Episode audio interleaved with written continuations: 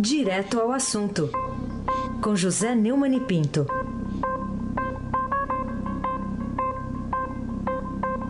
Neumani, bom dia. Bom dia, Raíssen Abac, o craque. Bom dia, Almirante Nelson e o seu pedalinho. Bom dia, Diego Henriques de Carvalho. Bom dia, Moacir Biasi. Bom dia, Clã Bonfim, Manuel Alice Isadora. Bom dia, ouvinte da Rádio Eldorado 107,3 FM, Aysen Abac, o craque. Aqui, ó, faltou um bom dia aqui seu, hein? Tá faltando. Oi, Neumani. Bom dia, Carolina Ercolim. Tudo bem? De volta ao batente, Carolina. É, garotinho. O Já seu foram 10 fã-clube, dias, então, né? É, o seu fã-clube está, então, vibrando aí com a sua presença. É, time completo agora. Só, só o Morfeu que não tá mais vibrando. O Morfeu, Morfeu tá triste. O... Morfeu tá tristinho com saudade. Tá com saudade. Ô Neumann, vamos começar aqui com a primeira página do Estadão, a manchete. Multa máxima de agência mineradoras é de 3.200 reais. Eu fui reler até quando eu peguei a primeira vez, que a Carol me mostrou também. Não, deve ser 3 milhões e 200. Não, é 3.200. Aí continua na manchete. E Congresso se omite e deixa caducar MP que previa sanção de até 30 milhões por órgão regulador. O, o UOL também está publicando que a Vale dá 79 milhões a políticos na eleição de 2019, um ano antes de estourar a barragem de Mariana. Aliás, em 2014, na verdade. 2014, desculpe. Um, um ano antes de estourar a barragem. 2014, é. Ô, Heisen, aí você tem toda a explicação por que é que o Estado brasileiro não fez. Ó, quando eu vi a notícia que a fiscalização é feita pelo laudo, olha, só como é: a, a fiscalização é feita por laudo que a empresa produz, a empresa contrata, aí, como a fiscalização não fiscalizou, eles prendem os caras que fizeram o laudo. A prisão é, é bastante discutível. Agora, a, a, o certo é o seguinte: é que está tudo errado. Tudo errado. Meu amigo, ah, se você ler agora o, o, portal do Globo, você vai ver que a rotina dos familiares inclui longas viagens e espera no IML, que o rompimento da barragem destruiu 269 hectares de mata, pode ser uma multa de 3.200 e o Congresso Nacional é todo cúmplice. Se tiver que processar cúmplice pelo crime contra a humanidade, lá no, no córrego do Feijão, em Brumadinho, o Congresso Nacional é prioridade um, antes até da Vale.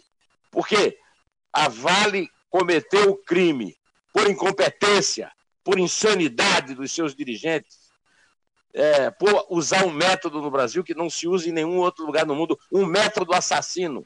Matou o Rio Doce e está ameaçando o Rio São Francisco. E a multa. Ele... Aliás, mas tem um problema, o. Se você ficou preocupado com o valor, 3.200, o pior é que não paga. Ninguém paga uma multa no Brasil. O cara entra com o advogado, o Granfino lá do Rio, Sérgio Bermudes, e não paga uma multa. Até hoje, a Sambarco não pagou um centavo de multa. Dá para viver num país desse, o, o Raíssa Abac, é.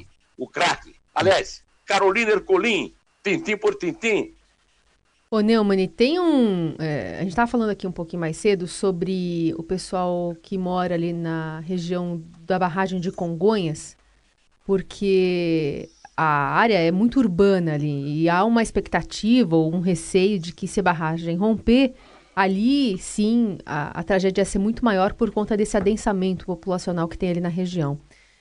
Fora isso, a gente tem um destaque hoje também na imprensa. A Folha traz hoje que tem uma população de mais de 3 milhões e meio é, né, que vive ali em cidades com barragens de risco. É, ou seja, o número representa aproximadamente 2% da população do país. Que tipo de avaliação a gente pode fazer em relação a esse grande receio né, que existe eh, ali em Minas, por exemplo, nessa região de Congonhas, onde inclusive tem aquele, a, a, uma, um artefato histórico artístico também muito grande, e de toda essa outra população que também vive em outras cidades que tem alerta agora levantado? Diante dessa manchete da Folha, a minha pergunta é: quantos ainda morrerão? Quantos rios serão assassinados por mineradoras incompetentes que não conseguem administrar direito? Com a, a, a, a cumplicidade do Congresso brasileiro, do Estado de Minas e do governo federal. Circulam notícias que circula pelo Palácio um elemento da Vale lá, é, controlando as coisas.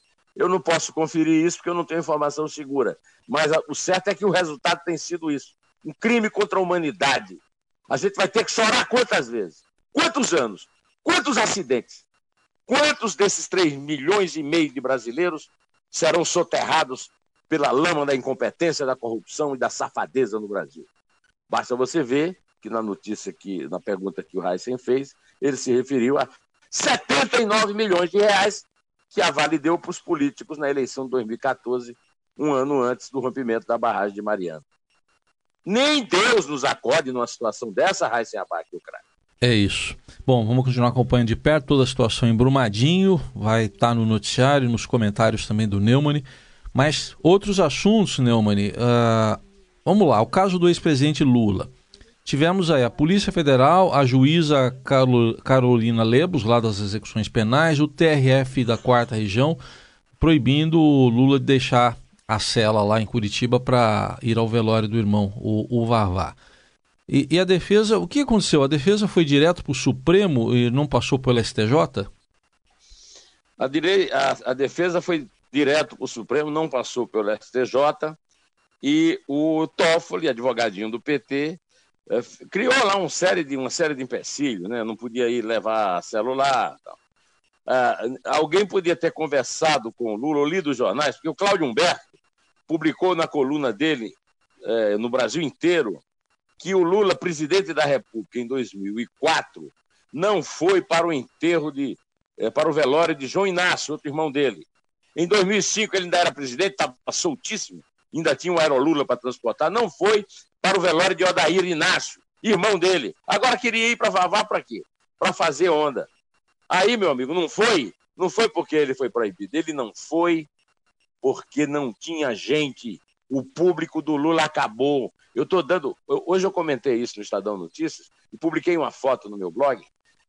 A foto era maior do que a multidão que estava no enterro do Vavá. O público do Lula acabou, mas o advogado tem uma explicação. O doutor Manuel Caetano, vamos ouvi-lo?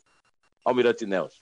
Seria um vexame, seria um desrespeito com a família que ele fosse se encontrar com a família num momento como esse em um quartel. Por que um vexame? O quartel é uma, uma, uma repartição pública. O vexame maior é ele está na cadeia. Olha essa. Ué, que bando de. Agora, o, o, o Toffoli passa por cima do STJ, é, desautoriza a Polícia Federal. A Polícia Federal é, alegou que não, não tinha helicóptero, porque está lá em, fazendo coisa muito mais importante lá em Brumadinho. A, a, a doutora Carolina, o TRF4, o, o relator, Leandro é, Poulsen, todos proibiram. Ele passa por cima de todo mundo só para fazer gracinha. É, o Brasil realmente é, não, não é só o problema de, é, da Vale, não. Né? Tem mais, Carolina Arcolim, tintim por tintim. Vamos falar sobre Passadina, né? A ruivinha de Passadina. Você gosta de falar o nome em inglês, não é? Dusty. Dusty.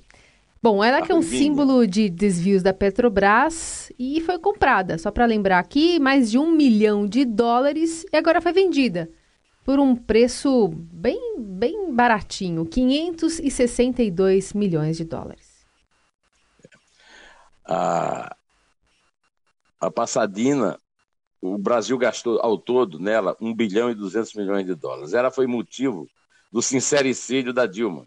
Quando o Estadão cobrou dela, a participação dela no Conselho da Petrobras, ela jogou toda a culpa na, na compra de Passadina, é, que a Passadina foi comprada, se não me engano, 42 milhões, e foi vendido, e, mas no fim o Brasil comprou tudo por 1 bilhão e 200. Agora está vendendo é, pela, por menos da metade do preço para a Chevron.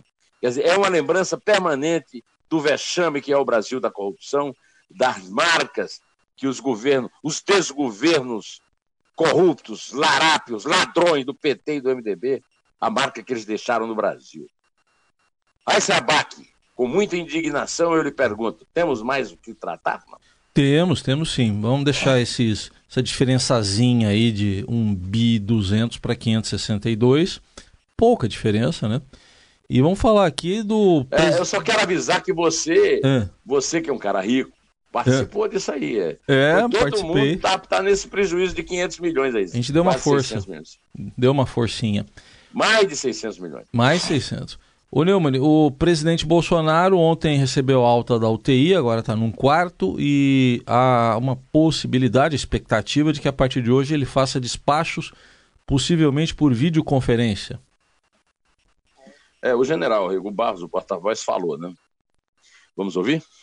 Descansando um pouco mais, daí a razão de nós estabelecermos a possibilidade de despachos via videoconferência ou audioconferência. E assim, a partir de amanhã, caso se faça necessário, o presidente estabelecerá os contatos com seus ministros e, a partir deste contato, definirá as diretrizes, é, as diretrizes que devem ser esboçadas a eles com relação a Brumadinho e outras ações do próprio governo federal.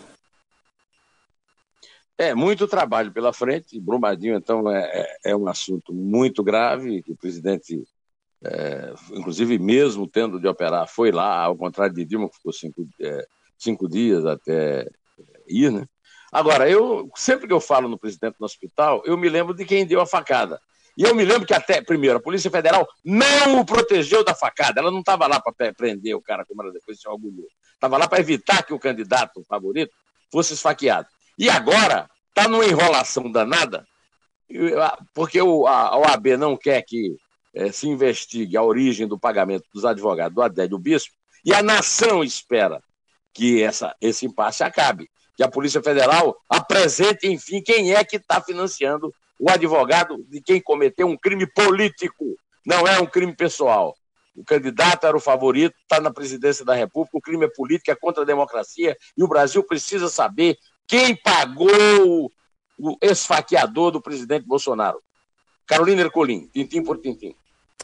Bom, Neumani, vamos falar também sobre Flávio Bolsonaro, senador eleito, que insiste na teoria de perseguição a ele para prejudicar o governo do pai, dizendo que é uma estratégia da imprensa. E claro que os desdobramentos eh, já já vão chegar mesmo lá no Senado. Tem, por exemplo, o próprio Renan Calheiros dizendo que pode proteger o governo nesse início de mandato, né, de, de Flávio Bolsonaro lá na, no Senado, se ele for eleito como presidente. Enfim, tem muita coisa em jogo, inclusive essa aproximação cada vez mais do nome dele de milícias, de Marielle Franco. O que, que você acha dessa teoria da perseguição? Essa teoria da perseguição é absoluta, é, é absurda, porque a imprensa é um negócio. Ah, os meios de comunicação, emissoras de rádio, de TV e os jornais e revistas são negócios como outro qualquer, e como esses negócios sofrem até mais do que os outros negócios com a crise no Brasil. Todos precisam do sucesso do Bolsonaro.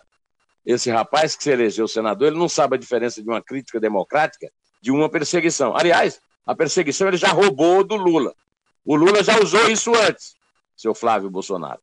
É, a teoria dele é estúpida, não tem o menor sentido. O que ele tinha era de explicar mas ele não tem nenhum, até agora, nenhuma acusação, não tem nenhum crime, não tem porque ele está nervoso, nem muito menos colocar o pai. O pai não tem nada com isso.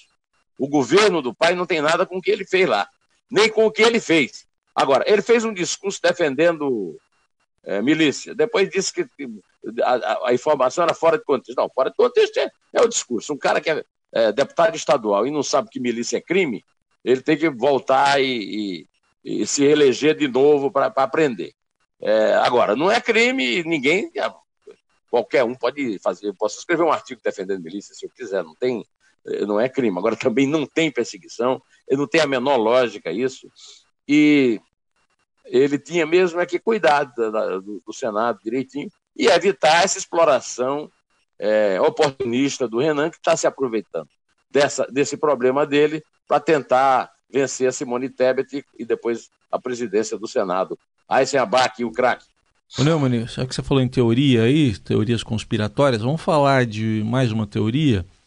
Essa agora do ministro da Educação, o Ricardo Vélez Rodrigues. Toda vez que eu vou falar Vélez, eu tenho a impressão que eu vou falar Vélez Sarsfield, mas enfim, Ricardo Vélez Rodrigues.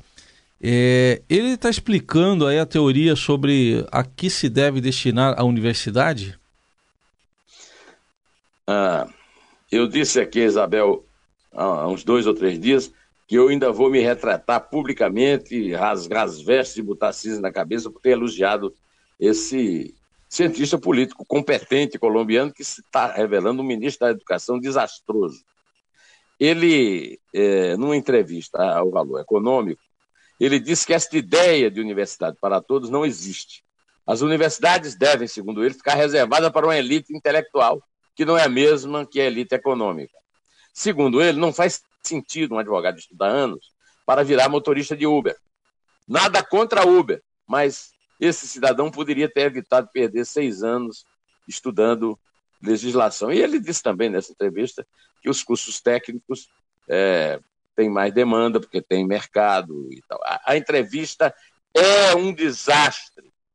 Agora, ele recebeu uma enxurrada. Aliás, ele nomeou aí o diretor do INEP, que cuida do Enem, e o cara faz um plural, cidadãos e pseudos. E tá lá, o cara não foi demitido, não. Quer dizer, não é obrigatório para quem dirige o INEP falar a língua portuguesa. Ainda apareceu um, um professor de português no meu canal lá no meu YouTube para dizer que o plural pode ser cidadãos e pode ser cidadões. Agora ele não me disse qual é a fonte, eu cobrei. A minha fonte é Aurélio, o plural é cidadãos. Pois bem, após receber uma enxurrada de críticas, né, o, o, o Vélez Sarsfield, oh, desculpe, Vélez Rodrigues, é, continua tentando se defender. Agora, tem uma lição básica que eu aprendi na minha prática na reportagem política. Eu tenho 52 anos de jornalismo, que é o seguinte: teve que explicar, meu amigo, melhor é pedir o chapéu e ir embora. A explicação é que ele é favorável à Universidade Democrática e que, do ponto de vista da capacidade, ele diz que a formação superior não é para todo mundo. Ele corrigiu alguma coisa? A explicação dele justifica o fato dele ter explicado. O que eu não significa que eu não defendo a democracia na universidade, segundo está no BR 18 hoje. A universidade tem que ser democrática, ou seja, todos aqueles que queiram entrar estão em pé de igualdade para poder competir pelo ingresso. O, o Vélez, Vélez Rodrigues, o melhor que o Bolsonaro podia ter feito era ter te demitido, cara. Agora, já que ele não se demitiu, por que, que em vez de justificar, você não pega o boné e volta lá para as tuas atividades universitárias? Tu és um desastre! Félix Rodrigues, tu és um desastre e a educação não tem nada a melhorar contigo. Carolina Ercolim, tintim por tintim. Bom, então vamos falar mais sobre Renan Calheiros nessa entrevista ao Valor Econômico. Diz que agora, agora é um novo Renan, né? Um governista, li... bom, governista, tudo bem, né? Para sempre, né? Para sempre. Mas liberal, a favor de reformas. O que, que você achou dessa, dessa entrevista que ele disse que vai estrear um, um novo Renan aí na sexta-feira? Eu quero saber se isso aí não é um argumento para o, os amigos dele que têm protegido, a, a, o tem, que o tem protegido no Supremo, continuam o mantendo sem ter que responder a 12, uma dúzia de processos. Agora ele aparece numa entrevista ao Valor, dizendo que não defenderá a tramitação de uma representação contra Flávio. Que tal, hein? Bom, agora ele disse que o novo senador, que é ele, Renan, deve ser Renan Calhairos ou Renan Calhoiros, ele diz que chega amanhã, né? E vai discordar do outro em muitas coisas. Este será o Renan Liberal, que vai ajudar a fazer reforma. Ele citou o Raul Seixas. Ah, ele, como. Aliás, o Lula é o cara mais imitado do Brasil. O, o, o colega dele do Senado, agora, o Flávio Bolsonaro, que assume amanhã né, o cargo de senador, é, fala na perseguição que o Lula falou antes. Agora ele cita o Raul Seixas, né? É uma metamorfose ambulante, não tem uma opinião formada que não quer ter opinião formada sobre tudo. Bom, eu conheci o Renan, Carolina, ele era pistoleiro lá em Murici, era a briga da família Calheiros com o Cabo Omena, da, da cruel polícia alagoana.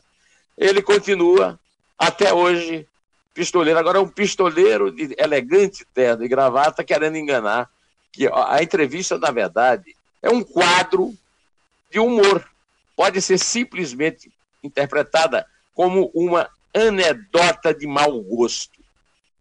Carolina Ercolim, volte à sua função é, de contar, porque o, o, o Heisen prefere mesmo é contar os gols do Palmeiras, ah, continua sim. vencendo. Aliás, comece do 3, que o Palmeiras ganhou mais três pontos.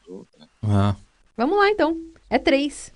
Vou- É vou dois. fa- vou- ah, dois. Você falou o número de É, gols. tu do- é você. Você falou. Não, é- eu, eu é quero falar o dois, que é o número de gols do Red Bull. É dois. Ah, tá certo. É um em pé.